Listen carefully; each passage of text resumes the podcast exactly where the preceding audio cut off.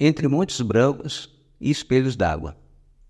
Esse é o título do catálogo de fotografias que mostra os trabalhadores do sal das Salinas Fluminense entre as décadas de 1930 a 1970 e o processo de desindustrialização que atingiu as cidades da região a partir da década de 1990.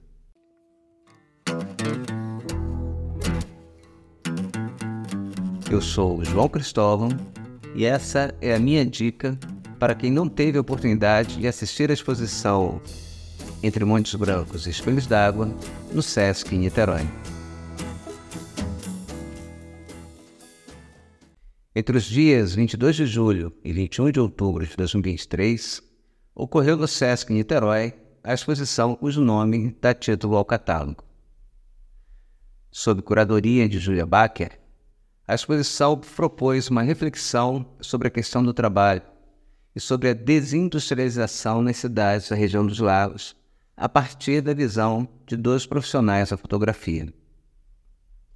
O primeiro é Volney Teixeira, que desde a década de 1930 se dedicou a fotografar as cidades da região dos lagos. Volney faleceu em 1983 e deixou um acervo com mais de 10 mil imagens sobre os mais variados temas das cidades do entorno da Lagoa de Araruama. Esse acervo se constitui numa importante fonte iconográfica para a história da região. As imagens do acervo Volney, selecionadas para a exposição, mostram diferentes aspectos do processo de produção e os diferentes trabalhadores da cadeia produtiva do sal das salinas fluminenses. Entre eles, podemos observar os salineiros, os remadores lacustres, os estivadores e os arrumadores. A artista que participou da exposição num diálogo com a obra de Volney é Bea Martins. Bea é uma artista cuja produção engloba áreas como escultura, instalações, desenhos, vídeos e fotografias.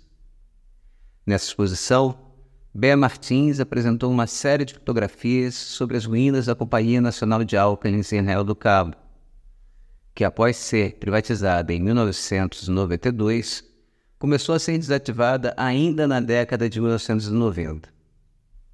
As imagens produzidas por Bea Martins mostram as ruínas da empresa estatal e nos convidam a uma reflexão sobre esse processo que atingiu diretamente centenas de trabalhadores da empresa indiretamente milhares de moradores das cidades da região, além de todas as demais consequências advindas do processo de desindustrialização.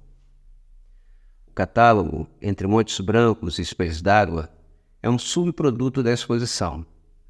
Nele, você tem a oportunidade de ver as imagens que estão expostas na exposição e de conhecer um pouco mais dos artistas a partir dos textos que os apresentam. Além disso, o catálogo traz textos da curadora Julia Bacher, do fotógrafo e antropólogo Milton Guran e um texto meu, João Cristóvão. Se você perdeu a exposição, se não teve a oportunidade de assistir lá no Sesc em Niterói, não tem problema. Acesse o catálogo e conheça esse material que dialoga diretamente com a história social do trabalho. Ah, aproveita, compartilha para mais gente ficar sabendo. Fica a dica.